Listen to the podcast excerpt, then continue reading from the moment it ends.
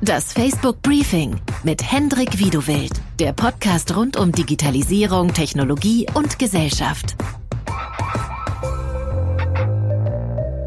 Herzlich willkommen zu Folge 2 des Facebook Briefings. Ich bin Hendrik Wiedewild und bevor wir loslegen, ein kleiner redaktioneller Hinweis. Wir wollen besser werden und deshalb hat mich euer Feedback in den Podcast-Kommentaren und in den sozialen Medien auch sehr gefreut. Deshalb haben wir jetzt eine kleine Umfrage aufgesetzt. Den Link dazu findet ihr in den Show Notes der Folge. Schaut mal rein. Und jetzt eine kleine Einstimmung auf ein schwieriges Thema. Frauen, der größte Parasit der Meinungsfreiheit.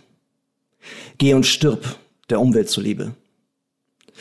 Wenn du eines Tages tragend wirst, bitte abtreiben, dass dein Typ zu Ende kommt. Halt dein Maul, du dumme Fotze. Diese hohle Nuss gehört entsorgt auf eine Mülldeponie, aber man darf ja dort keinen Sondermüll entsorgen. Das, meine Damen und Herren, liebe Zuhörer, ist Hassrede. Hassrede ging auch menschlichen Katastrophen voraus mit realen Opfern und es spricht einiges dafür, dass sie mitursächlich waren für Halle, Hanau, die Ermordung Walter Lübkes und das Attentat auf Christchurch. Woher kommt der Hass? Wie viel Hass muss die Meinungsfreiheit aushalten? Und was machen die Plattformen? Darüber sprechen wir heute. Und damit ich das Thema jetzt nicht weiter mansplaine, freue ich mich auf zwei Frauen in diesem Podcast. Die erste hat sich dem Kampf gegen Hassrede im Netz verschrieben und wurde selbst bundesweit als Zielscheibe für Hass im Netz bekannt. Eines der Beispiele, die ich eben vorgelesen habe, war an sie gerichtet. Sie ist zudem eine Instanz im Berliner Politbetrieb in Sachen Verbraucher- und Rechtspolitik und eine erfahrene Politikerin der Grünen. Herzlich willkommen, Renate Künast. Hallo. Für Facebook steigt als Expertin für Hassrede und deren Bekämpfung die Public Policy Managerin Marie-Theresa Weber in den Ring. Marie ist seit zwei Jahren bei Facebook, war vorher beim Branchenverband Bitkom. Hallo Marie. Hallo, freut mich. Hass. Warum eigentlich soll der erste Abschnitt heißen, äh, mit dem wir uns jetzt erstmal beschäftigen? Und äh, Frau Kühners, ich hatte es eben schon erwähnt, Sie haben sich dem Kampf gegen Hassrede verschrieben. Sie haben ein Buch geschrieben über Hassrede. Und es beginnt mit einer Auswahl von Kommentaren. Wenn ich nicht bestraft werden würde, würde ich Sie töten, schreibt ein User da. Wie wirken sich solche Kommentare auf Sie aus? Was, was empfinden Sie, wenn Sie so etwas lesen? Das ist nicht schön und äh, wenn ich drauf gucke, fühle ich mich aber gar nicht persönlich angesprochen, sondern ich habe den Eindruck, äh, erstens äh, bin ich entgeistert über die sozialen Fähigkeiten und den Menschenhass, den die Autoren solcher Textstücke ja eigentlich erleben müssen. Das sind ja keine Menschenfreunde, das sind Leute, die Menschen hassen. Äh, und der zweite Aspekt ist, je näher ich mir das angucke, dass ich natürlich sehe, dies ist so eine Art organisierter Rechtsextremismus. Das passiert wirklich orchestriert und äh, auch um mich selber zu schützen, versuche ich wie beim Judo die Energie des Angreifenden in umzulenken und wieder zurückzugeben. Deshalb habe ich mich auch systematisch gewehrt, auch mit anderen gemeinsam. Würden Sie das auch als Rezept jetzt sozusagen äh, anderen Frauen, wir reden jetzt im Moment davon, wie Frauen davon betroffen sind, ähm, anraten, sich so dazu verhalten oder wie kann man damit umgehen? Ich meine, man kann jetzt nicht sagen, ja gut, äh, ist halt ein zugiger Ort, das Internet, sondern wir wollen ja eigentlich Diversität und Vielfalt auch im Internet und in der Stimmvielfalt. Was würden Sie da raten? Wie geht man damit um? Kann da jeder irgendwie einen bestimmten Trick lernen, wie man das besser abschüttelt? Als erstes muss ich mal sagen, äh, es geht nicht darum, ob das Internet ein zugiger Ort ist. Äh, einer hat ja mal damit geworben, we are connecting people, we are marketplace und ähnliches. Na bitte, dann behandeln wir diesen Ort auch wie ein Marktplatz. Auf einem Marktplatz gibt es Regeln und Verantwortlichkeiten. Und da bekommt übrigens auch jemand keinen Marktstand mehr, wenn er die anderen ständig anpöbelt, ja. Und das muss man dann schon für die digitale Ebene ähnlich finden und äh, entwickeln. Es gibt Verantwortung des Marktbetreibers, der einzelnen Leute, die die Stände da haben, die Äußerung machen. Und da muss man mal sehr genau überlegen, welche Aufgabe hat eigentlich der Staat, äh, eben auch für die digitale Welt einen Rahmen zu setzen, die Menschen- und Grundrechte zu realisieren. Das ist für mich die allererste Frage. Also es geht mir nicht nur um Empowerment des Einzelnen oder der Einzelnen. Wir müssen ja hier die weibliche Form denken, wenn wir schon gerade insbesondere über Frauen reden.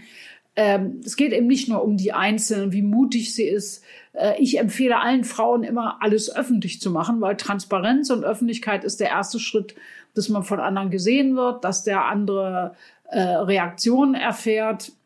Das ist schon ein wichtiger Punkt. Ich glaube auch, dass wir Beratungsstellen brauchen für diese ganzen digitalen Angriffe. Da müssen sich auch die Frauenberatungsstellen auskennen. Die brauchen das Personal und zwar zeitlich zuverlässig brauchen sie dieses Personal. Aber das ist eben nicht alles. Es ist nicht unsere individuelle Aufgabe. So wie es auf dem analogen Marktplatz auch nicht meine individuelle Aufgabe ist, für Frieden und Respekt zu sorgen. Und da will ich noch zu der Frage, wir wollen ja Vielfalt. Wenn ich zu Ihnen du Arschloch sage oder Drecksfotze oder so, dann hat das überhaupt nichts mit Meinung zu tun. Das, diese Begriffe haben allein das Ziel und den Zweck, jemand anders herabzuwürdigen und ihn dazu zu animieren, sich zurückzuziehen. Mit Meinungsäußerungen hat das nichts zu tun. Und ich möchte auch, dass die Rechtsprechung und der Gesetzgeber das klar sieht. Okay, wir haben jetzt schon einen großen Bogen geschlossen darüber, wo überall Stellschrauben sind, wie man etwas dagegen unternehmen kann. Ich möchte ganz kurz noch bei der Empirie sozusagen bleiben, bei den, bei der Herkunft. Haben Sie, Sie haben sich ja damit beschäftigt, wer eigentlich solche Dinge schreibt. Können Sie irgendwie umreißen, wer da hasst und Hassrede verbreitet und warum? Naja, ich sehe, dass es äh, bei allen Nachforschungen, Analysen, nicht nur von mir, sondern auch von vielen anderen, sieht man eines ganz klar, nämlich, dass es einen organisierten Rechtsextremismus gibt. Der geht ja von identitären Bewegungen über Pegida bis in die AfD rein. Ähm, und äh, hier wird bewusst als Kommunikationsstrategie genutzt, benutzt, äh, erstmal die drei Gewalten und die Medien irgendwie fertig zu machen, herabzuwürdigen, das Vertrauen in die Funktionsfähigkeit dieser demokratischen Institutionen und wie sie sich gegenseitig mit Checks und Balances auch kontrollieren, äh, das Vertrauen dazu zerstören. Ähm, und äh, also deshalb arbeiten sie mit bestimmten Mitteln gegenüber Personen, die da repräsentieren. Und der andere Punkt ist, ähm, dass äh, zum organisierten Rechtsextremismus ja auch Frauenfeindlichkeit, Antisemitismus, Rassismus, Homophobie gehört.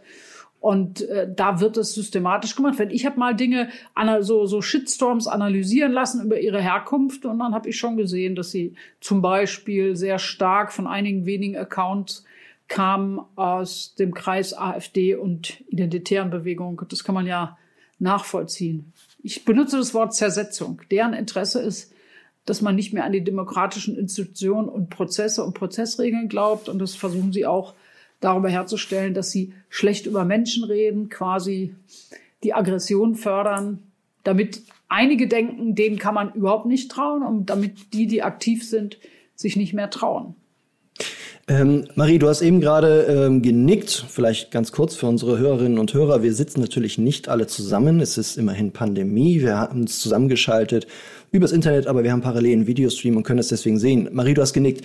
Würdest du dem zustimmen, dass das größtenteils sozusagen institutionalisiert ist, aus dem Rechtsextremismus kommt und diese Zersetzungsabsicht hat? Oder gibt es da einen großen Anteil, der sozusagen apolitisch ist und einfach nur Frauen zum Beispiel hasst? Ich glaube, es gibt beides. Also das BKA hat im letzten Jahr mal Zahlen rausgegeben und diese offiziellen Zahlen des Bundeskriminalamts haben gesagt, dass 77 Prozent der äh, illegalen Hassrede aus der rechten Ecke kommt. Insofern stimmt das, was die Frau Kühners gesagt hat. Das ist äh, schon ein organisierter Rechtsextremismus, aber eben nicht nur. Es gibt auch viele Einzelne, äh, die sich vielleicht jetzt dieser Strömung nicht äh, zuordnen wollen. Es gibt Frauenfeinde in allen Lagern und ähm, ja, viele Unzufriedene, die dann ihren Hass da auf dieser Plattform oder auf den Plattformen ähm, posten und auch glauben, es hat überhaupt keine Konsequenzen für sie. Mhm.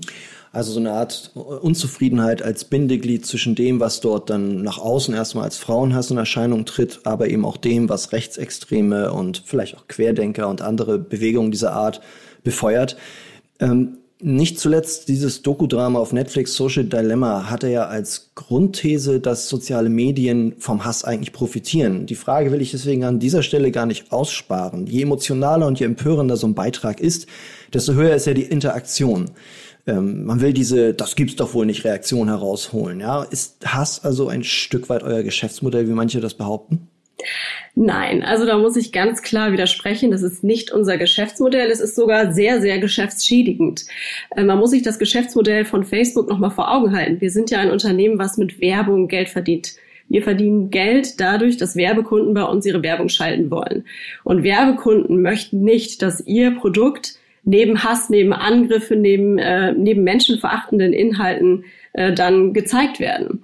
Das heißt, wir haben ganz klar ein Geschäftsinteresse, diesem Hass entgegenzutreten und das machen wir auch mit voller Wucht. Wir haben 35.000 Menschen weltweit, die sich um den Bereich Sicherheit kümmern bei Facebook.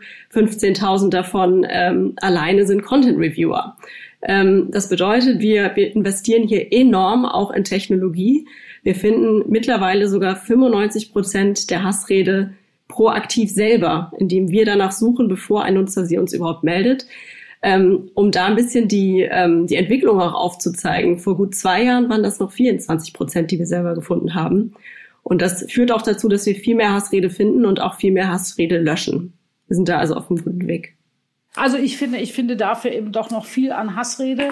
Ähm, auch wenn ich sehe, dass da das eine oder andere passiert. Ich habe übrigens ja auch Anfang August mit, äh, wir waren ja fast, glaube ich, 100 Abgeordnete Frauen weltweit.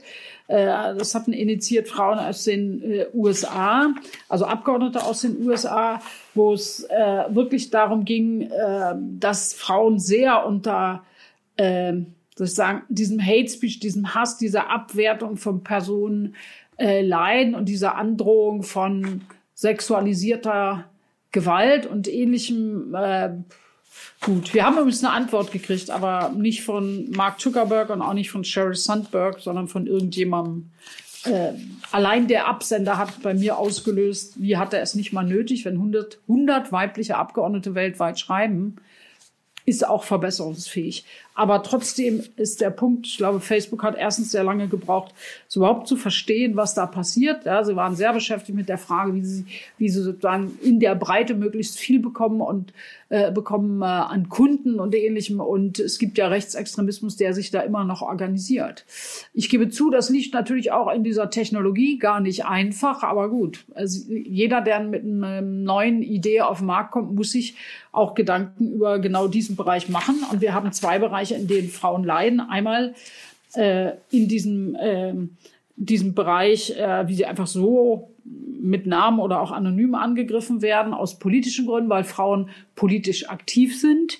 Und also, dass eine Frau äh, nicht politisch aktiv sein darf, das kann man ja privat meinen, aber äh, Staat ist verpflichtet für die, die Durchsetzung der Gleichstellung und des Respekts und dass Frauen sich auch im öffentlichen Raum bewegen können.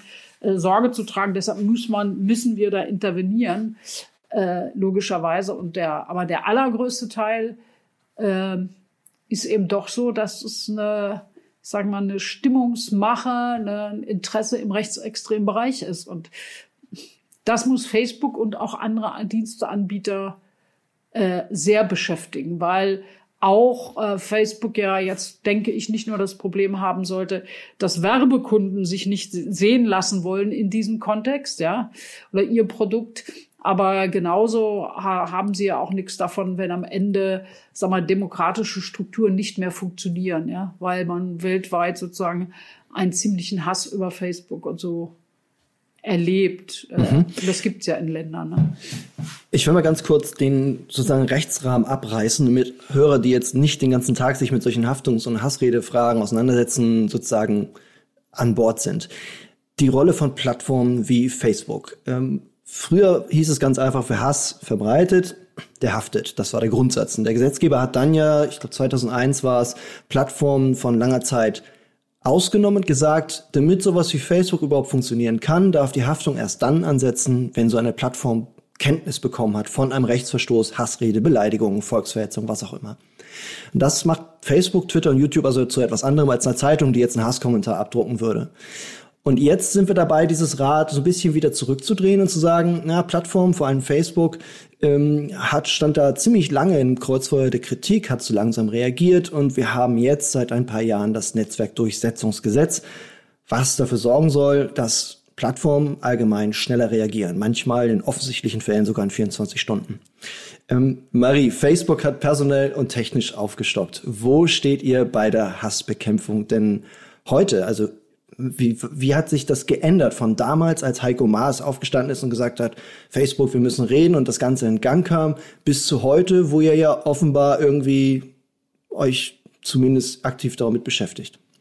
Darf ich zu der Frage davor vielleicht auch noch ganz kurz was beifügen? Klar. Und zwar ist es eine absolute Top-Priorität für uns, das Thema äh, Schutz von politisch aktiven und auch sonstigen Frauen vor Hass.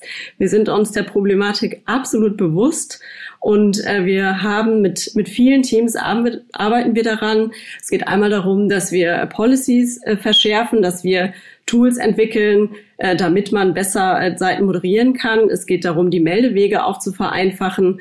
Und was wir auch insbesondere machen ähm, im Vorfeld von Wahlen, ist ein ganz starker Fokus auf Kandidatinnen, aber auch auf Aktivistinnen, ähm, um hier in Workshops wirklich ähm, Hilfe anzubieten, nochmal zu erklären, wie man Dinge melden kann, wie man die Tools nutzen kann, ähm, mit Hilfe auch von Organisationen wie Ich bin hier oder auch mit einer Psychologin, die auf dieses Thema spezialisiert ist. Gemeinsam geht es eben darum, das Thema ganzheitlich zu beleuchten, auch äh, wie man beispielsweise Counterspeech ähm, erfolgreich orchestrieren kann, aber sich auch zurückziehen, wenn es zu viel wird und wie man mit diesem Phänomen psychologisch umgeht. Also ganz klare Message. Für uns ist das eine absolute Top-Priorität und wird es auch im Wahljahr 2021 sein. Ähm, Jetzt zur Frage äh, zum NetzDG. Ähm, das NetzDG gibt es ja jetzt schon einige Jahre und man kann sagen, es hat sich unheimlich viel verändert. Damals, als das Gesetz geschrieben worden ist, ähm, war es uns noch nicht mal erlaubt zu sagen, wie viele Menschen eigentlich weltweit Inhalte prüfen für Facebook. Vorhin habe ich schon gesagt, wir haben 35.000 Menschen weltweit, die im Bereich Sicherheit arbeiten. 15.000 prüfen Content ungefähr und in Deutschland sitzen ungefähr 2000 Personen. Ähm, damals war es auch nicht möglich, mit diesen Leuten mal zu sprechen. Inzwischen haben äh, viele Politikerinnen, Politiker, aber auch Journalisten, äh, der UNO-Sonderberichterstatter für Meinungsfreiheit diese Menschen mal besucht, haben mit denen gesprochen. Das heißt, Transparenz, das hat damals gefehlt, das ist jetzt ganz anders. Wir geben ja auch inzwischen Zahlen raus, äh, mittlerweile sogar vierteljährlich, darüber, wie viele Inhalte wir löschen. Im letzten Quartal war das beispielsweise bei Hassrede waren das 22,1 Millionen Inhalte, die wir gelöscht haben. Das ist also eine sehr große Zahl. Das hat sich auch verändert. Es geht immer weiter hoch und das liegt an unserem Investment, weil wir nicht nur in, in Mitarbeiter hier stark investieren, sondern eben auch in Technologie. Ich habe vorhin gesagt, wir finden 95 Prozent der Hassrede sogar selber proaktiv. Und Henrik, du hast ja am Anfang äh, gesagt, dass wir eigentlich nur haften, wenn wir davon Kenntnis erlangen. Und wir machen das freiwillig. Wir suchen freiwillig proaktiv diese Inhalte, damit wir sie löschen können, damit damit eben niemand mehr konfrontiert sein muss, weil wir es für richtig halten, weil wir hier eine ganz große Verantwortung haben. Rechtlich, da sind wir dazu aktuell nicht verpflichtet. Frau Kühners, Sie haben eben so eine abwägende Geste gemacht. Sehen Sie das ähnlich positiv? Also nein äh, ich muss mal sagen, äh, ich sehe, dass sie da, dass Facebook da jetzt einiges unternimmt. Ähm, aber sag mal so, als ich vor anderthalb Jahren mal Nick Clegg traf, hier zusammen mit anderen von Facebook in äh, Deutschland äh, drüber sprach, da war ich es noch, die gesagt hat, schauen Sie sich zum Beispiel mal äh, insbesondere den äh, Bereich Frauen an, ja. Ähm, da müssen sie helfen, das können sie auch nicht zulassen. Und äh, gut, ich war lange jetzt in Sachen Rechtsextremismus unterwegs. Gut, jetzt passiert auch was für Frauen gut. Äh, aber ich erwarte, dass im Wesentlichen Facebook oder die Diensteanbieter, Social Media Anbieter, äh, das sozusagen selber machen. Das kann nicht nur unser, also das Empowerment von Frauen sein. Äh, und äh, Facebook hat sich immer schwer getan, damit sich zu bewegen. Äh, Marie-Therese Weber hat jetzt gerade gesagt, ja, es haben schon so und so viele Leute, Politikerinnen, Politiker, Journalisten sich jetzt äh, diese äh, Überprüfung äh, angesehen. Also ich war, ich glaube, über anderthalb Jahre habe ich äh, versucht, mal einmal mit Avato, mit damals hieß es noch Avato hier in Deutschland, äh, der Dienstleister, der sozusagen die Kontrollen da macht nach Meldungen.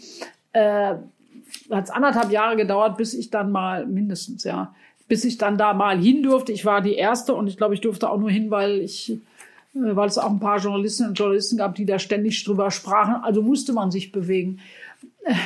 Es ist immer so reaktiv. Mir hängt ehrlich gesagt immer dieser Satz äh, von Mark Zuckerberg am Kopf in den Ohren. Ich weiß ja nicht, ob es, das muss in den USA gewesen sein, im Kongress, äh, er dann sagte nach Cambridge Analytica zum Beispiel, sorry, you didn't see our responsibility. Und das ist in meinen Kreisen so, könnte man damit fast einen Witz reißen, sage ich immer, dieses sorry, we didn't see our responsibility. Und ich glaube, dass, dass Facebook an der Stelle tatsächlich, ähm, ja, also noch klarer, viel klarer werden muss und selber und proaktiv und nicht erst, wenn sozusagen ein oder mehrere Kinder in den Brunnen gefallen ist, aktiv sein muss. Warum? Weil auch damals mit Cambridge Analytica, ich muss mal sagen, wie kann man denn Daten zu Forschungszwecken rausgeben und sich nur unterschreiben lassen, damit man, man würde sie später löschen. Also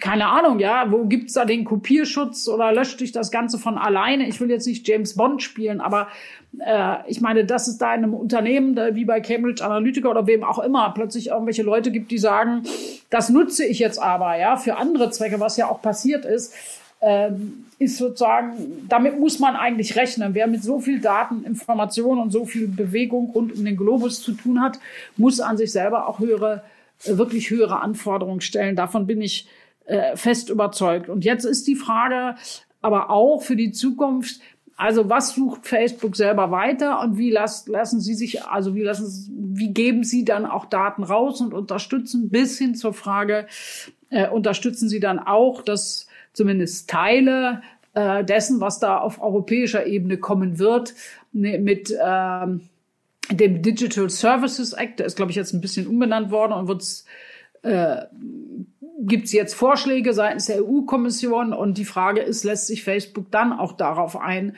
sich sozusagen äh, für Europa, für die EU in einen entsprechenden Rechtsrahmen zu bewegen und bitte nicht immer die Antwort wie stellen Sie mal ein Rechtshilfe ersuchen oder eine Anfrage in den USA. Ja? Das wird nicht funktionieren, weil das eben auch regionale Regelungen torpediert und da es keinen, keinen rechtlichen Rahmen für diese Art der Meinungsäußerungsdelikte gibt, da gibt es keinen weltweiten Rahmen, der irgendwie agieren kann, genau. Wenn sie da nicht reinschreiten, dann können, wird sich dieser Hass weiterentwickeln. Und zwar nicht nur beim Rechtsextremen. In allen Bereichen kann man dann damit Hetze machen. Wir hatten das in Myanmar, da haben sie die Daten gesichert und ich hoffe, sie geben sie jetzt fürs Gerichtsverfahren raus. Aber wir, wir haben, haben sie, ja sie rausgegeben an ein UN-Gremium. Ah, gut. Es war ja eine Zeit ein bisschen schwierig, ein paar Tage mal ein bisschen schwierig. Genau, ich, das hatte ich nämlich auch verfolgt, was passiert damit. Äh, genauso habe ich jetzt gehört, ich weiß nicht, ob Sie es waren oder jemand anders, der Accounts in Thailand oder oder so, glaube ich, sogar zugemacht hat. Das muss man schon proaktiv erwarten. Und zwar egal, um welche politische Richtung es geht. Es kann nicht sein, dass damit massenhaft Hetze passiert. Frau Kühners, wir haben jetzt ja gerade über das NetzDG gesprochen und jetzt ist ja gerade die Diskussion, das NetzDG zu verschärfen. Und da geht es ja gerade um die Ausleitung von Nutzerdaten, nicht allerdings jetzt an den Betroffenen, sondern an das Bundeskriminalamt. Das Gesetz liegt jetzt beim Bundespräsidialamt und ähm, der Bundespräsident hat sich geweigert, das zu unterschreiben, dem Vernehmen nach, so richtig deutlich wird das ja nicht gemacht. Ja. Ähm, genau, und das macht er ja, das muss man dazu wissen, nur in allergrößten Ausnahmefällen. Ja? Also wenn dem, dem Gesetz sozusagen auf der Stirn geschrieben ist, ich verstoße gegen das Grundgesetz, nur dann sagt der Bundespräsident, mhm. Moment mal, so geht's nicht. Äh, Sie sagten gerade äh, zu Recht, äh, aber andererseits äh, äh, fordern Sie ja, dass durchaus mehr Daten rauskommen. Warum ist Ihnen der Schritt jetzt dann nicht nicht recht. Wir haben, ich habe ja diese Variante, äh, die Ausgestaltung bei der Meldepflicht kritisiert. Warum? Weil äh, in dem Gesetz, das äh, der Bundespräsident nicht unterschreibt, steht die Regelung, dass die, die, äh, die Anbieter, äh, die Dienstanbieter sozusagen äh, komplett Daten, IP-Adresse und so weiter immer sofort mitliefern, wenn sie auch ein Post liefern ja, und melden. Also es geht immer das gesamte Paket als BKA und dann wäre es so gewesen, dass dann das BKA erstmal diese Daten hat und dann prüft, ob seiner Meinung nach eine Straftat vorliegen könnte, um es dann an die an betreffende Staatsanwaltschaft weiterzugeben. Wir hatten als Grüne mal analysiert, was es in der Vergangenheit an Rechtsprechung gegeben hatte. Ähm, von Bundesgerichten zu diesem Thema, zu diesem Thema. Und da gab es gab es schon, ich glaube 2012, eine Verfassungsgerichtsentscheidung, wo es darum ging, dass umgekehrt nicht bei der Meldepflicht, sondern Anforderung durch das BKA an bestimmte andere äh, Behörden oder Private, dass sie gesagt haben, das kann nicht sein, dass ohne die Begründung eines konkreten Tatverdachtes, ja, ähm, und einer konkreten Aussage, diese Handlung oder diese Aussage würde einen gegen ein Strafgesetz verstoßen, dass ohne das schon ganze Datensätze abgefragt werden und dann auch rübergeschickt werden müssen. Da haben wir ein Gesetzesantrag vorbereitet und auch eingebracht zur Abstimmung gebracht, der ein Zwei-Stufen-System vorsieht. Also äh, Facebook würde dann zum Beispiel einen Post melden, weil sie sagen, das ist, weiß nicht, Verleumdung und so weiter. Äh, und ähm, dann alle Daten mitbringen. Bei unserem bei, mitschicken. Bei uns würde es heißen, äh, Facebook meldet ans BKA und macht in dem Augenblick einen Quick Freeze der Daten und kann die meinetwegen ein paar Tage lang oder zwei Wochen lang da festhalten, um dann, wenn das BKA sagt, sehen wir auch einen Tatverdacht, dann diese eingefrorenen Daten weiterzugeben. Der Rest ist dann automatisch weg nach Ablauf dieser Zeit. Ich habe gedacht, dass auch gerade im Kontext unserer Debatten um Vorratsdatenspeicherung das die rechtmäßigere Variante ist und dass es bezüglich der Weitergabe an Daten auch so ist, weil in diesen Gerichtsentscheidungen steht ja immer drin, äh, stand ja auch immer drin, dass es nicht sein kann, dass Private sozusagen einen Tatverdacht annehmen und daraufhin bestimmte Handlungen äh, passieren. Und jetzt war Folgendes. Im in der letzten Sitzung vor der Sommerpause, die war Anfang Juli, äh, ging das Gesetz hier durch. Unser Zwei-Stufen-System wurde abgelehnt von der äh, Koalition, von CDU, CSU, SPD. Und ich glaube, eine gute Woche später gab es eine neue Entscheidung des Bundesverfassungsgerichts, weil man damals 2012 vom Gesetzgeber her es nicht richtig umgesetzt war. Und dann haben die es jetzt gesagt, ähm, ist nicht, ist verfassungswidrig. Deshalb hat dann das Bundespräsidialamt, der Bundespräsident gesagt, unterschreibe ich nicht. Seitdem liegt das Ding da und Jetzt kommt ein bisschen Bewegung rein, weil jetzt, ehrlich gesagt, Herr Seehofer sein Ministerium jetzt gerade, aber ohne Abstimmung bisher mit dem Justizministerium, eine Vorlage rausgeschickt hat, um diesen ganzen Bereich Telekommunikations-, Telemediengesetz, äh, Zollgesetz, BKA-Gesetz zu ändern und macht da gerade so eine vier, ganz kurzfristige viertägige Anhörung äh, rechtliche Anhörung von allen möglichen Verbänden und so. Da ist aber die Zweistufigkeit schon wieder nicht drin. Ja, also ich habe sie jetzt nicht gefunden, müssen wir das nochmal in Ruhe angucken. Aber ist ich nicht drin. Ist nicht drin, sagen sie auch so. Ich habe sie jetzt auch auf semi-legalem Weg bekommen, äh, das Ding. Und das finde ich eine Unmöglichkeit. Abgesehen davon, dass sie uns wahrscheinlich dann am Ende noch einen riesen Zeitdruck machen werden. Wir werden sehen, ob Frau Lamprecht als Ministerin das mitmacht oder nicht. Wir werden unseren Zwei-Stufen-Antrag dann garantiert wieder äh, äh, einbringen. Und ehrlich gesagt geht es mir kolossal auf den Nerv. Und ich will Ihnen auch sagen, warum. Weil wir hier nicht nur über Hate Speech reden, sondern dieses ganze Gesetzespaket, das ja heißt, gegen Rechtsextremismus, Gesetz zur Bekämpfung gegen Rechtsextremismus und Hass, Kriminalität und darunter hat, ändert es wie ein Artikelgesetz viele verschiedene Gesetze.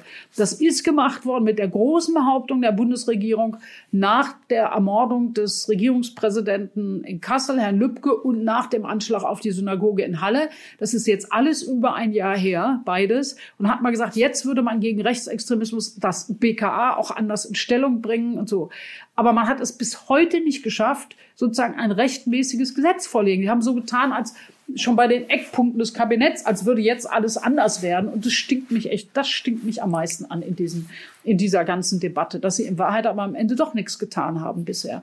Und am Ende werden sie es wahrscheinlich uns versuchen, ratzfatz wieder, das ist überhaupt der See, der, der das Unglück dieses NetzDG immer gewesen, auch bei Herrn Maas damals, mal eben schnell noch kurz vor der nächsten Bundestagswahl ratzfatz durchhauen mit vielen Fehlern. Und es wird irgendwie in dem Gesetz nicht besser. Ich würde aber gerne haben, dass zumindest für einige De Delikte des BKA endlich auch eine Zuständigkeit hat, um die Netzwerke dahinter auch begreifen zu können. Und wer da wie agiert, das brauchen wir, ja. Weil der ganze Bereich endet ja oft tödlich, ne?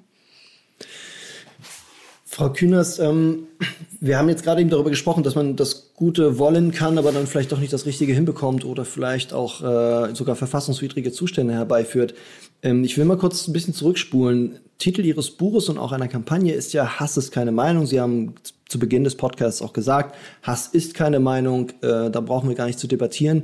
Aber in Wahrheit geht doch da die Kontroverse schon noch ein bisschen los. Denn Hass kann ja durchaus eine Meinung sein. Wenn ich sage, ich hasse die Merkel, ja, oder Merkel ist schlimmer als Hitler, oder was auch immer man da im Netz teilweise liest, ist das ja legal. Oder würden Sie da widersprechen?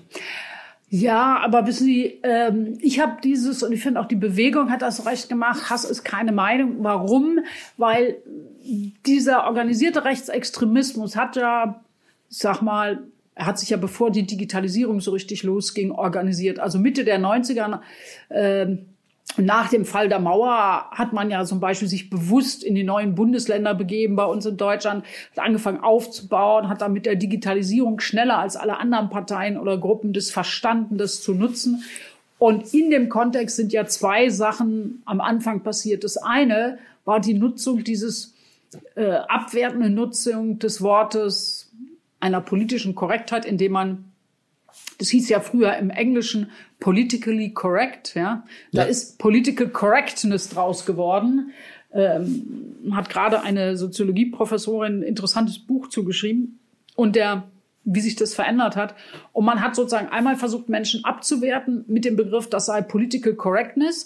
Und sehen Sie mal, man hat versucht, Menschen abzuwerten nur damit. Ja, ach, ist sehr verklemmt oder ähnliches nie in der Sache diskutiert. Und der andere Schritt war, man dürfe in diesem Land ja nicht mal seine Meinung sagen. Es gebe keine Meinungsfreiheit. Es wurde ja. systematisch wie bei einem Orchester betrieben.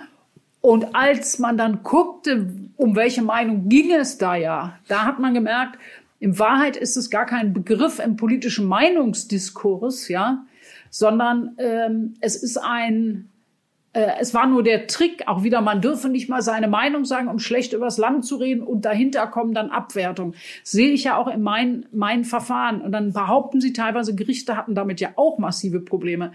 Äh, ich habe ja erlebt, dass einer ein Zitat von mir erfunden hat in Sachen Pädophilie. Daraufhin kam ein Schwall von Hass wo nachher sogar Richter, Richterinnen hier aus dem Berliner Landgericht sagten, Politikerinnen müssten das aushalten, viel aushalten und es hätte einen Sachbezug, weil wenn dann einer über Geschlechtsteile mit Geschlechtsteilen Schimpfworten schlecht über mich redet, hätte es einen Sachbezug zu einem Zitat von mir, das gar nicht meins war, obwohl der Urheber dieses Fake-Zitats übrigens auch schon in erster Instanz straf- und zivilrechtlich verurteilt war. Also es hat ja irgendwie ganz kuriose Formen angenommen.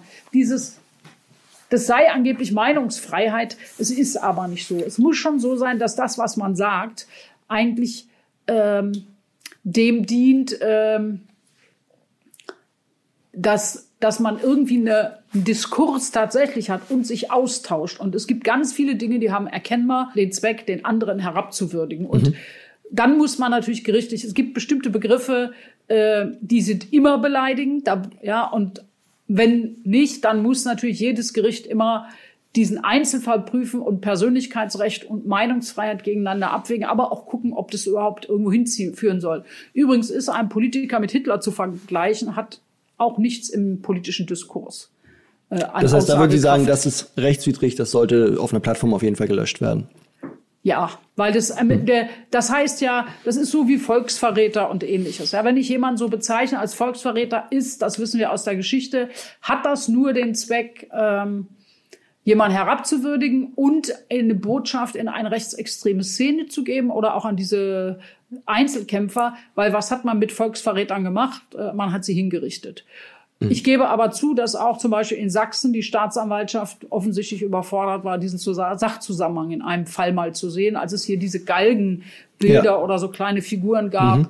und da, wo Volksverräter drauf stand gegen einige Politiker, auch gegen Frau Merkel. Ich finde, äh, wir müssen ein, es, es muss an einer bestimmten Stelle eine rote Linie geben. Und man darf meinetwegen alles Schlechte über mich, über die Kanzlerin, über wen auch immer sagen.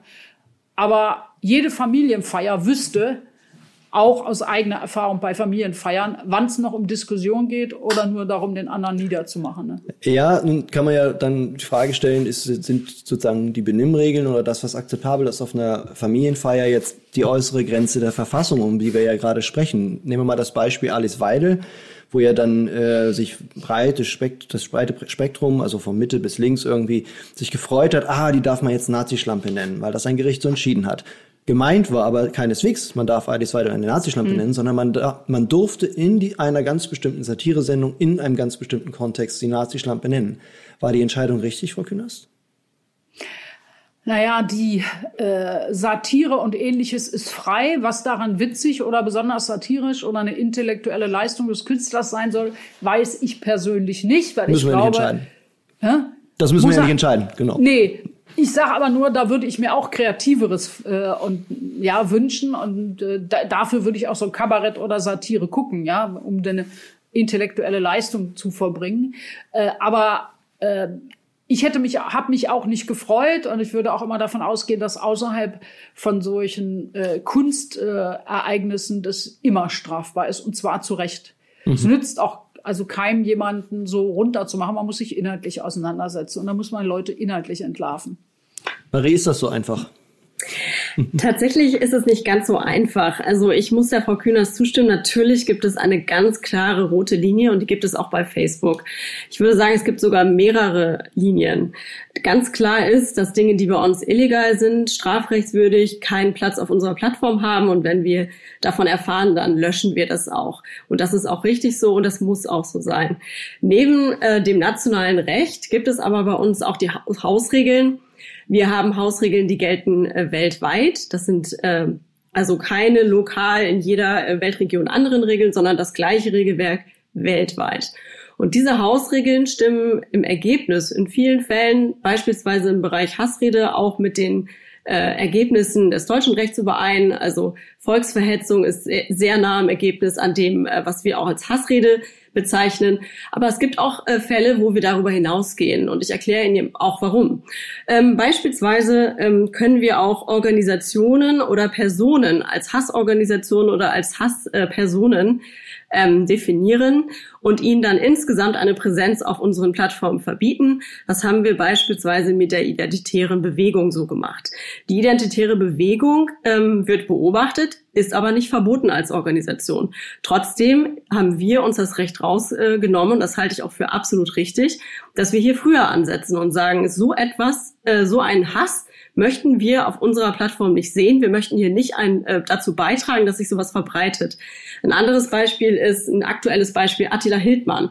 Der hat sich ja immer weiter radikalisiert. Man konnte ja live äh, fast zuschauen. Und leider hat er das eben auch vielfach durch Posts auf unseren Plattformen getan. Und wir haben da relativ früh eingegriffen und haben diese Profile eben entfernt. Ähm, ich habe gehört, inzwischen ist ja auch die Staatsanwaltschaft hier hinterher. Wir waren hier aber ein bisschen schneller. Das heißt, im Einzelfall können unsere Hausregeln schon auch mal über das Recht hinausgehen und das ist auch so gewollt. Wir verbieten ja auch Dinge, die haben mit dem Strafrecht gar nichts zu tun. Beispielsweise Fake-Accounts. Es gibt keine Straftat, irgendwo bei einer Plattform einen Fake-Account zu erstellen. Wir möchten das aber nicht, weil wir ganz klar sagen, auf Facebook soll man wissen, wer mit wem hier kommuniziert, ja, und dann auch mit Klarnamen. Und deswegen entfernen wir eben Fake-Accounts. Ähm, neben den Dingen, die also illegal sind, das ist die erste Stufe, und äh, auf der zweiten Stufe den Dingen, die unseren Hausregeln widersprechen, gibt es aber auch noch Dinge, die ähm, nicht strafbar sind und auch den Gemeinschaftsstandards, so wie die Hausregeln bei uns heißen, nicht widersprechen, die aber trotzdem persönlich als unangemessen empfunden werden. Und für diese dritte Stufe bieten wir dann Tools an, also Werkzeuge auf unseren Plattformen, auf Facebook und auch auf Instagram, um selber beispielsweise Beschimpfungen also Begriffe dort einzugeben oder auch Emojis, die typischerweise verwendet werden, eben im Bereich Hassrede und die dann selber rauszufiltern. Das heißt, ähm, ganz klar, die Verantwortung liegt bei uns, Dinge zu entfernen, die illegal sind, Dinge zu entfernen, die den Hausregeln widersprechen. Und wenn es Dinge gibt, die darüber hinaus unangenehm sind, die aber eben klar legal sind, dann kann man die selber eben durch diese Tools wegfiltern. Mhm. Ähm, Marie, was du jetzt gerade als Hausregeln und Gemeinschaftsregeln bezeichnet hast, erinnert mich so ein bisschen an die Regeln der, auf der Familienfeier, die Frau Kühners vorhin angesprochen hatte. Nur noch einmal, wir sind ja nicht auf einer Familienfeier, sondern das ist ja ein Kommunikationsraum für Milliarden. Ja. Wo gibt's da jetzt eine Grenze? Also die Frage geht an, an dich, Marie, aber auch an mhm. Frau Kühners, so als, als Juristin und ja auch bürgerrechtlich orientierte Politikerin. Wenn jetzt diese Einschränkungen weitergehen, ich meine, Facebook hat ganz berühmt das Nippelverbot. Ja, da dürfen keine Frauennippel gezeigt werden. Artikel 5, das Grundgesetz hätte gar kein Problem äh, damit, irgendwie Nippel zu zeigen. Das ist, das ist überhaupt nicht verwerflich. Jugendschutz vielleicht so ein bisschen, aber ansonsten ist genau, das ja eine Kategorie, die Facebook, sorry? Jugendschutz, genau. Jugend, Jugendschutz, genau. Jugendschutz ist auch, noch, auch noch ein großes Ding, aber ansonsten ist das ja ein relativ weitgehender Eingriff, dass also Milliarden von Menschen jetzt keine Frauennippel da zeigen dürfen. Und so gibt es ja vielleicht noch andere Dinge. Es gibt eine Plattform, die verbietet zum Beispiel Filmspoiler zu posten, wo man ja als, als sozusagen Artikel 5-Fan sagt, so warum darf ich das denn jetzt nicht? Wo siehst du, Marie, wo sehen Sie, Frau Künast, die Grenze dessen, was so eine Plattform eigentlich machen darf. Also nehmen wir mal an, jemand sagt jetzt äh, Merkel-kritische Kommentare ab sofort verboten, ja, also als Gedankenspiel. Wo ist die Grenze? Das wäre tatsächlich nicht so einfach. Vielleicht kann ich ein bisschen ausholen. Man stellt sich ja immer vor, die Hausregeln von Facebook, die ähm, schreibt ein kleines Team von männlichen, weißen äh, Ingenieuren da irgendwo im Silicon Valley welt ab äh, von der Realität, die sonst auf der Welt herrscht. Das ist mitnichten der Fall. Äh, die allermeisten unserer Nutzerinnen ähm, und Nutzer, die sind ja eben nicht in den USA und auch nicht in Kanada, sondern überall auf der Welt. Das heißt, das Team, was diese Regeln schreibt, ist sehr divers besetzt. Das sitzt auch auf unterschiedlichen Kontinenten verteilt da haben da unterschiedliche kulturelle, aber auch berufliche Hintergründe, geografische Hintergründe, auch Religionen dort vertreten. Und dieses Team ähm, macht nichts anderes, als jede Woche sich ähm, die Regeln anzugucken, ob man sie anpassen muss. Und das machen sie nicht alleine, sondern wir sprechen mit äh, weltweit mit Experten, mit Professorinnen und Professoren, mit äh, NGOs, mit Politikern auch, mit Jugendschutzexperten, mit Terrorismusexperten darüber, ob wir die Regeln anpassen müssen, zum Beispiel schärfen, ja oder nein. Das heißt, äh, wir machen das nicht einfach so im stillen Kämmerlein, sondern wir holen uns hier Expertise ein. Ähm, in Deutschland ist es so, diese Regeln werden regelmäßig überprüft gerichtlich im Rahmen einer AGB-Kontrolle. Das heißt, jedes Mal, wenn äh, eine Person vor Gericht geht und möchte, dass wir einen Inhalt wieder hochladen, den wir entfernt haben vorher, wird vom Richter oder von der Richterin geprüft, ähm, haben wir hier einen Fehler gemacht und es wird inzident immer mit geprüft, sind diese Hausregeln denn an sich als Regelwerk überhaupt in Ordnung? Und das sind sie. Das ist äh, inzwischen flächendeckend in der Rechtsprechung so anerkannt, ähm, dass die äh, Gerichte dazu kommen, dass diese Regeln weder überraschend sind noch grob nachteilig für die NutzerInnen und dass sie eben so in Ordnung sind. Wenn wir jetzt einfach jegliche Merkel-Kritik, ja, die eben nicht die Schwelle zum Beispiel der Beleidigung jetzt überschreitet, verbieten würden, äh, glaube ich nicht, dass das in Deutschland rechtlich so erlaubt wäre, sondern wir haben hier Gott sei Dank ein Rechtsstaat und auch Regeln von Facebook oder anderen Unternehmen werden hier gerichtlich überprüft. Und aktuell sind diese Regeln so völlig in Ordnung, weil sie eben dann doch, und das ist auch das Ziel, äh, mit den Wertevorstellungen der Rechtsordnung hier sehr, sehr äh, eng übereinstimmen. Man hört ja auch immer, ähm, Facebook, da geht Meinungsfreiheit über alles. Äh, und das ist irgendwie so, so ein US-Verständnis von, von Meinungsfreiheit. Das ist mitnichten der Fall gerade unser Hassredestandard ist äh, viel näher an den Wertvorstellungen von europäischen Rechtsordnungen als äh, von der USA, weil ja wirklich da die Meinungsfreiheit ähm, sehr weit geht. Ich glaube schon, dass sich da auch einiges verändert hat. Ja, angefangen hatte Facebook aber mit mit äh, die Antworten habe ich ja vor vielen Jahren auch immer bekommen, ja, mit dem Satz, also wir kommen halt aus den USA und bei uns ist Meinungsfreiheit äh, geht sozusagen über alles. Es gab ja immer zwei Sachen, die äh, wir mal, vielleicht europäische Tradition und jetzt gesellschaftlichen Konsens hm, anders sieht als in den USA. Also die Frage des Waffenbesitzes und ähm, die Frage des Freedom of Speech wurde unterschiedlich im wahrsten Sinne des Wortes unterschiedlich definiert. Ich wollte aber noch einen Satz sagen. Ich sehe ja auch den Unterschied. Ich hm, habe vorhin jetzt immer über Strafrechtsfragen geredet. Natürlich, und das ist auch richtig so, ähm, äh, hat ähm, hat Facebook seine Hausregeln, die sich eben doch auch verändert haben, ich glaube, weiterentwickelt haben mit der Zeit. Äh, das tun sie ständig, genau. Ja, das tun sie ständig. Aber eben auch, wenn ich das über die Jahre sehe, über die ganze Zeit, äh, glaube ich, dass man da jetzt schon erkennt, dass da, ähm, ja, das ist ja vielleicht so, so eine Mischung eines äh, äh, weltweiten Standards gibt an der Stelle, ja. Das ähm, finde empfinde ich jetzt schon als äh, sag ich mal, positive Entwicklung. Und ich war eher erschrocken, als es die ersten Gerichtsentscheidungen gab, als jemand sich sozusagen seinen gelöschten Post wieder rein äh, klagte, ja, wo ich äh, merkte, aber das habe ich vorhin schon mal gesagt, also dass Gerichte, Staatsanwälte, Richter, Richterinnen also eine Zeit lang auch echt gebraucht haben, um zu verstehen, was da so passiert. Und das, ja, was da passiert und wie systematisch solche Dinge eigentlich sind. Und man muss halt, man kann nicht immer nur den einzelnen Satz angucken, sondern in welchem Kontext er ist, äh, muss sich die Timelines angucken und die Vernetzung und so. Und äh, deshalb bin ich froh, dass es das gibt. Ich meine, jeder Marktplatz, jedes öffentliche Verkehrsunternehmen hat quasi auch mit den allgemeinen Geschäftsbedingungen solche Hausregeln, was man dort darf oder wann man sich ein Hausverbot einfängt. Insofern ist es schon richtig, weil äh, wir leben am vermute ich ja noch fast am Anfang einer digitalen Welt. Immer mehr wird digital erledigt werden, an Kommunikation da sein. In diesem Jahr mit der Pandemie sind wir umso mehr aufs Digitale angewiesen, weil es teilweise die einzigen Kontaktmöglichkeiten sind. Und dann ist schon wichtig, dass es so ein ja, wie bei Menschenrechtsvereinbarungen und sonstiges von Anfang an hier auch neben den strafrechtlichen Regeln sowas wie Community Rules gibt, ja, weil also das hat viel damit zu tun, ob wir eine friedliche Welt haben, ob wir Dinge zulassen. Und ich habe das mit den Rohingya vorhin angesprochen. Im anderen Bereichen gibt es ja auch. Es gibt ja auch ärmere Regionen, wo die Menschen keinen Internetzugang haben, sondern einfach über Facebook, über WhatsApp und so weiter kommunizieren. Und wenn das dann so missbraucht wird da, ja, um Leute aufzuhetzen gegen äh, andere, wie da zum Beispiel die Rohingya, ja, äh, das, das, ja, da müssen wir analog und digital so ein bisschen die rote Linie ziehen. Frau Künders, da Sie vorhin die Gerichtsentscheidung erwähnt hatten und gesagt hatten, die Staatsanwaltschaften und die Gerichte, die unterschätzen teilweise die Netzwerkartigkeit des Hasses und treffen dann vielleicht auch falsche Entscheidungen. Haben Sie ein Stück weit das Vertrauen in die Institutionen, in die Justiz, zumindest vorübergehend oder vielleicht jetzt, verloren? Und glauben Sie, dass so ein eine Art Facebook-Binnenrecht oder Twitter-Binnenrecht, welche Plattform auch immer, das jetzt ein Stück weit auffangen muss? Nein, ich bin, also nein, es soll nicht das Binnenrecht das auffangen, sondern ich glaube da, was Marie-Therese Weber gesagt hat, die House Rules, die, die Community Rules und so, die müssen einfach sein, weil sie einfach ein Marktplatz, ein Ort der Kommunikation sind. Äh, da müssen die sowas haben, ja. Also das digitale Zeitalter braucht das genauso wie es im Analogen wirklich wie von ÖPNV bis Marktplatz oder so äh, ja existiert und ähm, eben auch für diese, diese Art von Äußerungsdelikten, ja, sozusagen, ähm, oder Gewaltverherrlichung und ähnliches.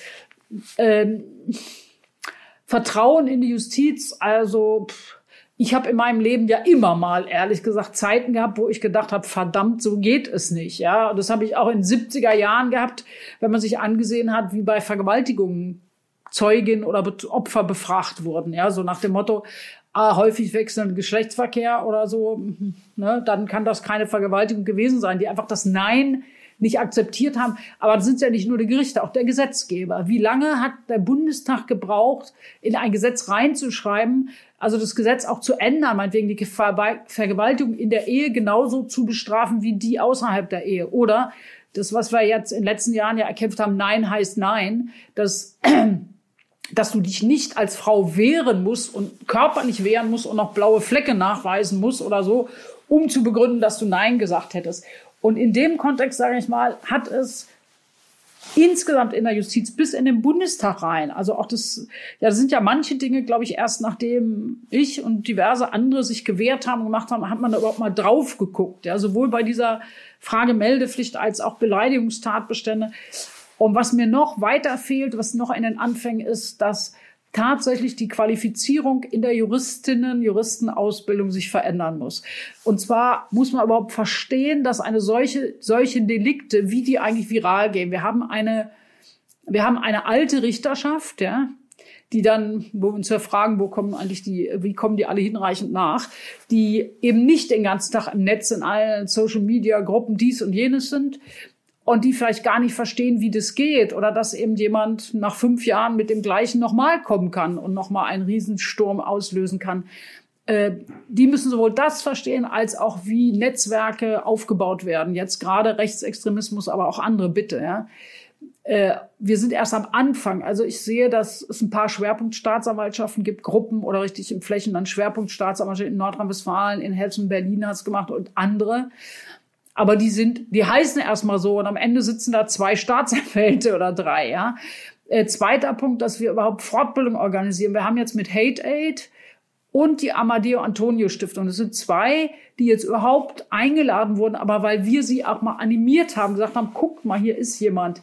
Die können euch und euren Staatsanwältinnen und Staatsanwälten, die sich damit beschäftigen, müssen mal was übers Netz und über die Strukturen erzählen.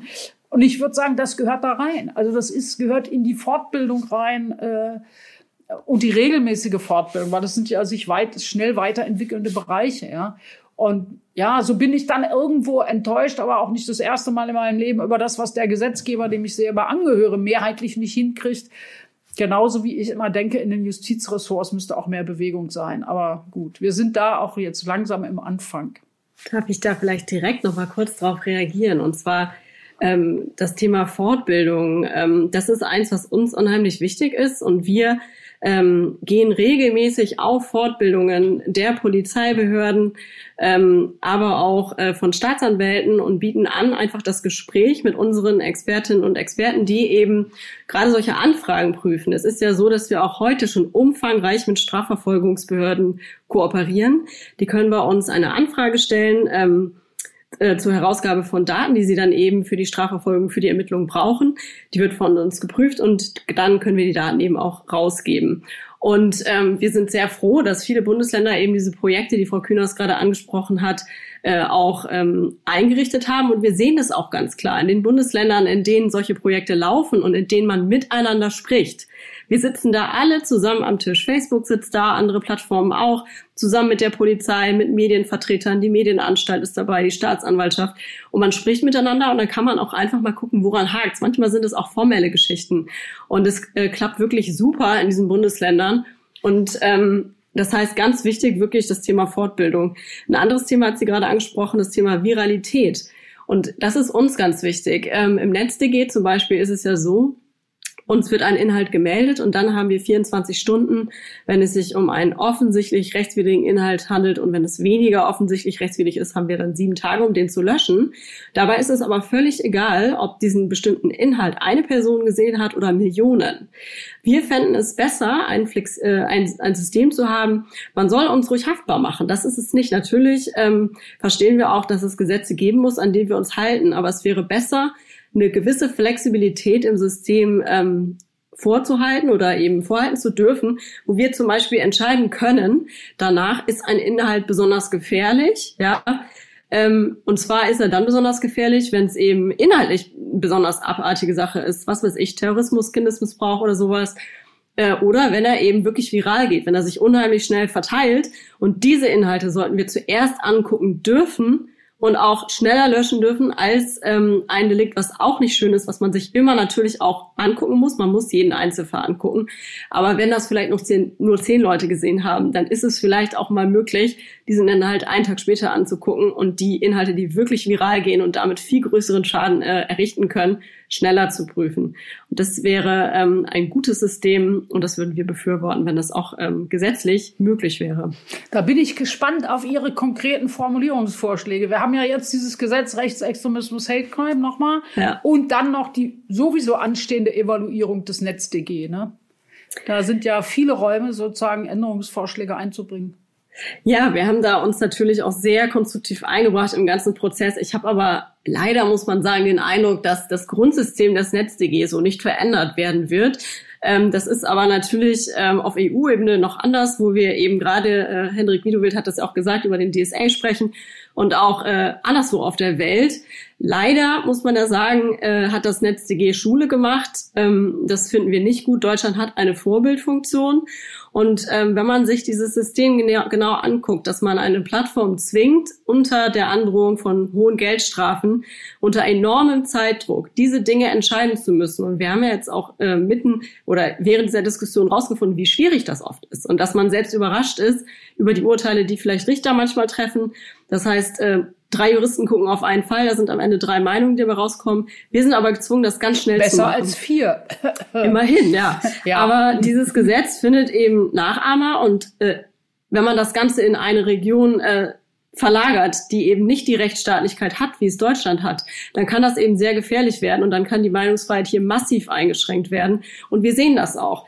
Die Organisation Justitia.org hat eine Studie rausgebracht, jetzt schon ähm, eine, eine zweite Erneuerung dieser Studie, wo überall quasi das Net es NetzDG Copycats gibt auf der Welt. Und das sind eben Staaten wie Brasilien oder auch gerade jetzt frisch die Türkei. Und äh, das ist kein gutes Phänomen. Und Deutschland sollte sich seiner eigenen Vorbildwirkung durchaus bewusst sein. Und auch ähm, in diesem Hasskriminalitätsgesetz jetzt, wenn wir auch noch proaktiv Dinge ausleihen sollen, die Daten gleich per äh, Standleitung ans BKA schicken, auf unserer eigenen Einschätzung beruhend, das möchte man sich, glaube ich, in manch einem anderen Staat so nicht vorstellen. Ja, das finde ich einen guten Punkt. Und ich glaube, also da haben wir auch was gemeinsam äh, oder hatten wir auch schon ähm, zu schnell, äh, zu undifferenziert gemacht. Und also ich bin bereit, darüber zu diskutieren. Zum Beispiel auch, dass Sie da äh, wenn Engpass ist, sozusagen sie vorziehen dürfen, Dinge, die massiv viral gehen und ähnliches. Und es wird demokratisch von Bedeutung sein, warum Vielleicht nicht bei uns, aber egal, aber kann auch sein. Also wenn irgendwo was losgeht und Sie merken, es ballt sich irgendwo. Ich möchte nicht sehen, dass man nachher sagen muss, warum haben alle miteinander so spät reagiert, als sie gemerkt haben, gegen dieses Heim von Geflüchteten oder gegen dieses Frauenhaus und was immer, ist da gerade so ein Fight oder gegen Bundestagsabgeordnete, gibt es ja auch Übergriffe auf deren Büros, ist da gerade, hat man dann irgendwie viel zu langsam äh, reagiert. Das halte ich für einen wichtigen Punkt und den sollten wir hier einbringen in Deutschland und auch auf EU-Ebene. Und da geht ja die Debatte jetzt erst richtig los auf europäischer Ebene. Und ich glaube auch, wir müssen sozusagen die Bundesregierung zwingen, da differenziert zu sein und auch übers Europäische Parlament und direkt an die Kommission. Da gibt's ja einige durchaus gesprächsbereite Leute, die auch drauf gucken. Meine, sie hätten viel früher sagen können, äh, Deutschland, du darfst gar kein NetzDG machen, ja, es muss europäisch gemacht werden, aber sie haben dann am Ende soweit ich das verstanden habe, auch gesagt, wer sind wir angesichts des Rechtsextremismus und der wirklichen Übergriffe, wo aus Worten Taten werden, dass wir dann einem Land, das schon mal mutig ist und vorher rausgeht, äh, das dann verbieten. Ne? Aber umso mehr müssen die dann jetzt mal zu einem, einer europäischen Entscheidung kommen. Wunderbar. Äh, wir enden sozusagen in Einigkeit. Wer hätte das gedacht bei zwei Gästinnen, die ähm, sich bis vor kurzem noch verklagt haben, das kann man ja auch mal sagen. Also hier dann doch ein politisch. Ist doch gut ausgegangen, oder? Ist es gut ausgegangen? Anna, der Rest fehlt noch, Frau Eber, der Rest fehlt noch. Ich habe ja noch ein paar offene Punkte beim Bundesverfassungsgericht. Ja. Ah, also ich habe schon noch Dinge im Kopf. Ja, also okay. ich meine, das trifft Sie, es hat Twitter auch getroffen, aber es geht ja auch darum, dafür Sorge zu tragen, dass es Regulierungen, Regeln, äh, gibt. Und äh, also auch bei der Frage, was wird alles gelöscht und also bei mir ist es so, dass ähm, dass ja die ich da jetzt auch eine strafrechtliche Verurteilung für dieses Fake-Zitat und so erreicht ja. habe, ja. Aber dann taucht es trotzdem an einer anderen Stelle wieder auf. Also mhm. es gibt da schon noch Anschlussfragen. Also wir bleiben auf der Werkbank des Gesetzgebers, auch des Europäischen. Wir bleiben in mhm. den Mühlen der Justiz mit der Diskussion. Für den Podcast und diese Sendung erst einmal ganz herzlichen Dank, äh, äh, Frau Künast, ganz vielen Dank, Marie-Theresa Weber, für die spannende Diskussion. Ähm, ich habe jetzt nichts mehr auf dem Zettel, was ich unmittelbar besprechen wollte. Trotzdem der Höflichkeit habe nochmal die Frage an Sie beide. Gibt es noch etwas, was wir besprechen müssen, was wir jetzt nicht besprochen haben? Eine Frage, die ich nicht gestellt habe. Ach, für mich weiß ich gar nicht. Also doch eins sage ich noch mal. Wir haben es ein bisschen angesprochen, aber ich habe mir eigentlich vorgenommen, es immer wieder zu adressieren. Wenn wir über Rechtsextremismus und Hate Speech reden, dürfen also im Kontext mit dem Netz sollten wir eines nicht vergessen, nämlich dass mittlerweile diese ganzen digitalen Straftaten, so wie Cyberstalking und so, auch passieren nach Trennungen, ja. Also es gibt immer wieder Fälle, wo, wo diese Kriminalität, das was es früher an Stalking gab, an Angriffen und so nach Trennung von Beziehungen, das stellt sich jetzt auch im Netz dar. Und das ist ein zweites, weites, großes Feld, wo wir insbesondere ganz herausragend Frauen schützen müssen, bis hin zu, ja, wie schützen die Plattformen die und unterstützen sie, aber das Absolut. betrifft die nicht allein. Ja, es betrifft eben auch Polizei überhaupt? Wie sind die Frauenberatungsstellen ausgestattet, auch mit Frauen, die sich im Netz auskennen, wenn da Cyber, Spyware runtergemacht ist? Also da, da gibt es, äh, ich beschäftige mich seit einer Zeit damit, da gibt es schon Frauen, die ganz massiv leiden und und sich verabschieden. Und sie können in Pandemiezeiten ja nicht mal Beratung per Telefon machen, wenn ihnen jemand sagt, ich rühre kein Smartphone mehr an. Ich denke nicht dran. Da sitzt sozusagen mein Mann drin. Zweites großes Feld. Es ist auch äh, eine absolute Priorität für uns. Also wir haben auch gerade jetzt, es gibt ja diese Aktionswochen Activism äh, Against Gender-Based Violence und da gibt es sehr, sehr viele Workshops, in denen wir uns mit diesem Thema beschäftigen, aus ganz unterschiedlichen Aspekten. Einmal natürlich Hassrede, was wir jetzt heute besprochen haben, aber auch Dinge ähm, wie Menschenhandel, andere ähm, Dinge, ähm, Revenge Porn, Sie haben es gerade angesprochen, mhm. Frau Kühners. Gerade wenn Beziehungen enden, äh, wird das auch manchmal ausgenutzt und wir haben hier ähm, ganz klar Lösungen, die wir anbieten auf der Plattform, um sowas dann direkt beim Upload beispielsweise zu blocken ähm, Gott sei Dank ist die Technologie inzwischen so gut, dass gerade ähm, bei, bei Videos und Fotos das inzwischen einfacher geworden ist ähm, und man auch den Upload stoppen kann, um eben diese Frau dann auch zu schützen. Würde ich mir gerne angucken und wir können dann weiter darüber reden, über die Frage, was ist auch rechtlich oder an Beratung sonst zu tun, außerhalb ihrer, dem engen Bereich ihrer Arbeit. Alles klar. Dann ganz vielen Dank auch an euch, die Hörerinnen und Hörer dieses kleinen Podcasts. Schickt uns gerne euer Feedback. Ich erinnere nochmal dran, wir haben in den Show Notes ein Formular oder ein, ein Link, unter dem ihr an einer Umfrage teilnehmen könnt und uns sagen könnt, was gefällt euch, was eher nicht so. Ihr könnt uns auch in Kommentaren äh, auf Facebook oder Twitter-Kanälen etwas schreiben. Lasst euch nicht stressen, kommt durch, gut durch das Finale dieses wahnsinnigen Jahres 2020. Bis zum nächsten Mal. Bye bye. Herzlichen Dank. Ciao. Das Facebook Briefing mit Hendrik Wiedewild, der Podcast rund um Digitalisierung, Technologie und Gesellschaft. Dieser Podcast wird produziert von Podstars bei OMR.